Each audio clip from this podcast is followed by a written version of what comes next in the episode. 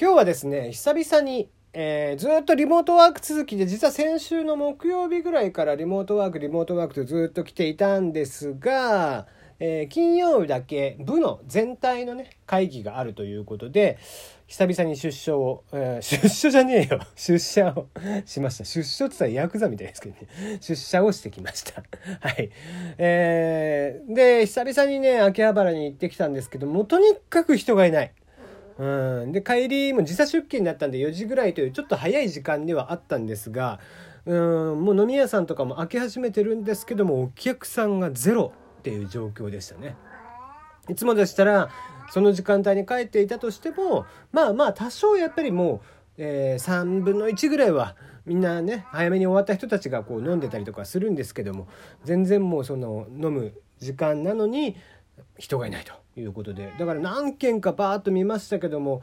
うんまあ10件近く中覗いて外からね窓から見える様子で中覗いてみましたけど1組とかそんな感じだったかな。うん全然人いなかったですね。あトキさんありがとうございます。お茶をいただきました。ということで今日も、えー、ツイキャスと同時にラジオトークをやっております、えー、テリーの山々すぎる部屋テリーでございます。いかがお過ごしでしょうか？金曜の8時半近くということで、えー、ツイキャスの方はほぼ誰も来ないという。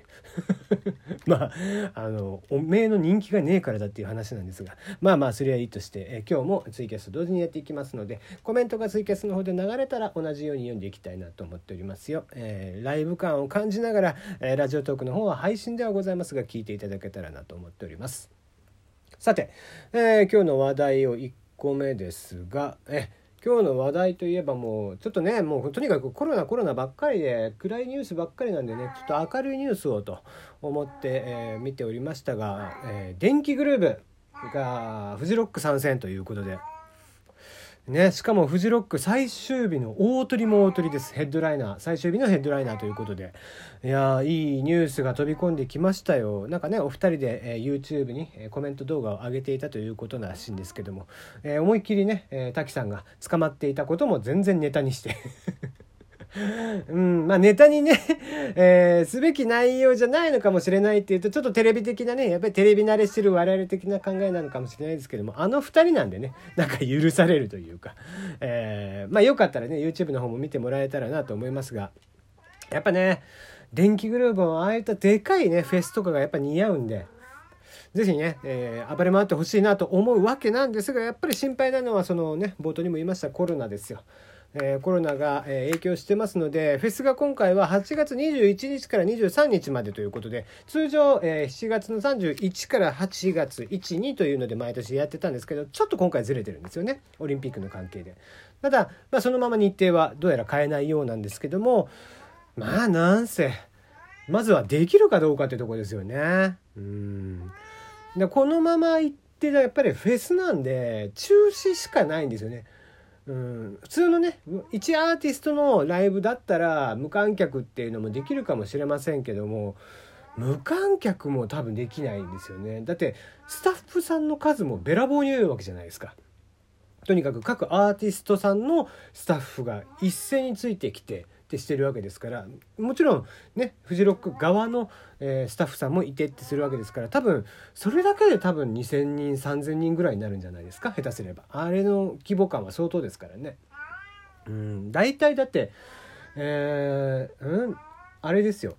あの「紅白歌合戦」がありますよ。紅白歌合戦のスタッフも確かえーと、3,000人ですよね NHK ホール。3,000人のキャパに対して6,000人ぐらいって言われてるんですよねスタッフさんが。各アーティストの、えー、スタッフさんともちろん NHK 側のスタッフさん。そして会場の人たちっていう形でものすごい数がいらっしゃる。でもちろんフジロックフェスティバルも当然ながらスタッフさんがいらっしゃって今日も猫うるせえな。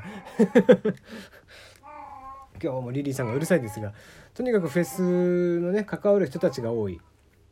もうそれだけでね、えー、クラスター以上のえー、感染もしね感染してしまったらそれだけの、えー、クラスター以上の数になってしまうんで。ねまあ、しかも日本全国から来ますからうんなかなかちょっと現状あと、えー、何ヶ月ですか4ヶ月ちょっと厳しいんじゃないかなっていうふうに思ってはいますがねえー、まあ逆にね、えー、無観客でその時にはなんかどっかでねライブハウスとかでもいいですが、えー、電気グループやってくれればね、え、無観客ライブやってもそれはそれでね、え、電気グループだったらなんか面白く 見れそうな気はしますんでね、えー、ぜひ、え、まあ何かしらの形で見れたらいいなと思っているところでございます。はい。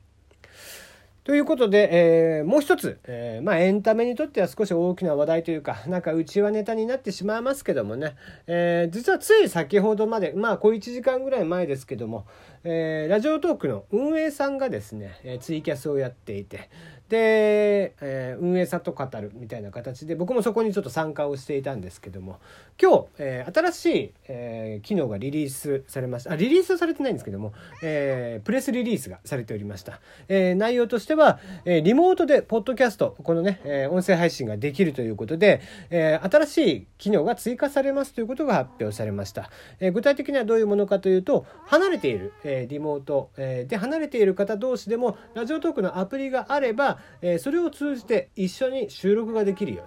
ということです。えー、今回ね、えー、まあコロナの発端があってなかなか自粛自粛という外出が自粛自粛というムードになっているそんな中、まあ、ラジオトークとかで2人組3人組でやってらっしゃる方も非常に多いわけですよね。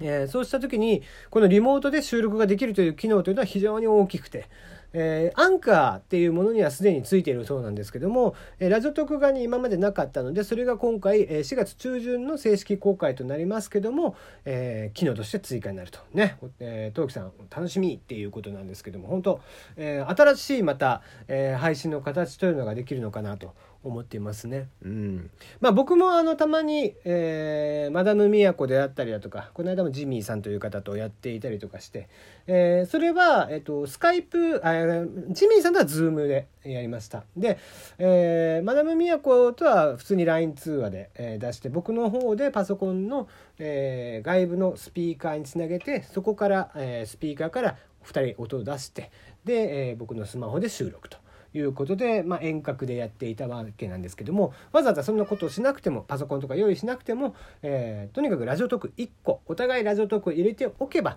できるようになるということでこれはちょっと画期的かもしれないですね。これさえあれば極端な話、ね、海外の方とかでも同時に収録ができると。いうことで。まあ他の方が言ってましたけどもねえー、突いわゆる凸ですよね、えー、もできるようになるんじゃないかみたいな話をやってて。まあいろんな使い方がまた出てくるんじゃないかなとは思っています。うん、まああのー、一つね、えー、一つだけ懸念をするとしたらしたらですねあのー、まあ今日結構プレスリリースこれが結構インパクトが大きくてですね割と、えー、いろんなベンチャー界隈の人スタートアップ企業の人たちもですねおおこれいいじゃないかってミートアップができるじゃねえかみたいな。あタイトさんこんばんはいらっしゃいませ。はい、えー、ツイキャスしながらやっております。もうすでに収録を始めてますよ。はい。収録もあと4分ぐらいで終わりますが。そう。で、えー、結構ねプレスリリースのインパクトがあって、えー、ベンチャーの人たちも結構食いついていたんですけどもまあそれがねその人たちが、まあ、一斉にダダダッと入ってきてしまうと まあ第二のボイシーみたいになっちゃうんで。ボイシーという音声配信アプリもあって向こうはね、えー、昔はちょっと全然普通のあラジオトークとさほど変わんない雰囲気でしたけども今となってはなんかこうね、えー、意識、えーそう、えー、意識高い系のアプリみたいになっちゃったんでちょっとそういう風にだけはなってほしくなかったなと思ってます。はい。あ、タイトさん。えー、マダムとのコラボ、LINE 通話だったんですか？そうです。えー、LINE 通話でやっておりました。えー、できるだけ、え、音声が、まあ、クリアな、え、ものにしておきたいというのがあったので、まあ、多分、え、今ネタばらしをしてわかるとは思いますけども、聞いてもらえたらですね、そんなにまで違和感なかったんじゃないかなと思います。割とクリアな音声だったんじゃないかなとは思ってますんで、よかったら過去分、え、つい、えー、前、え3回、4回ぐらい前ですか。のね、えー、配信でやってますんで、えー、3つ30、えー、30分近くやってますんでね、えー、ぜひちょっとお暇な時にでもちょっと長めなんでお暇な時に聞いていただければなと思っていますよ。はいえー、そんな形で、えー、まあ、リリースが間近ということで、まあ、先行が、えー、先行リリースということで、希望の方だけが、えまずベータ版を落とすことができるというお話になっているようなので、興味があれば、えラジオトークでね、えニュース検索していただくと、えちょうどプレスリリースが出てきますので、そちらの方に応募フォームがありますので、えー、ぜひ、え、あ、コラボ配信やってみたいなという方は、入れていただければ、もう僕もね、申請はしておきましたので、えまたいろんな方と、えコラボをしていきたいなと思っていますまあ、とにかく、えー、まあ、昨日一昨日とかも言ったような気がするんですがずっと僕はねコラボをあまりしないようにしてたんです。でそれはなぜかっていうともうとにかく一元さん、えー、まあ一元さんね、えー、いつも言うけど一元さんじゃない一文さんですね。初めてラジオトークを使ったお客さんとかがユーザーさんとかが来られた時にやっぱりうちわうちわになってしまってるとこう初見さん離れを起こしてしまう初めて来た人のがちょっと入りづらさを感じてしまうっていう声は僕は実際に聞いたことがあったんで、えー、そういうことがないようにということでできるだけちょっとコラボを抑えてたんですけども、えー、まあ、今回こういうリリースもあったりとかとにかくやっぱり、えー、このコロナの状況というのがあってやっぱりなんかねみんな鬱憤が溜まっている状況というのがありますんで何かストレスを感じていたりとかするのでまあなんか明るくね、えー、明らかんとできる配信があるんであればそれはそれで、えー、ちょっと心のね逃げ場になるかもしれないんで、えー、コラボとかもちょっと前向きにやっていきたいなと思っていますんで、えー、ぜひ、えー、今後も聞いていただけたらなと思っております。はい、えー、最後に一つだけえ、先ほど気づいた告知なんですけど、先ほど気づいたことなんですけども、実は、えー、 Voicy から始めて、かれこれ3年になります。で、えー、今日入れて残り8回で、えー、1000回を超えます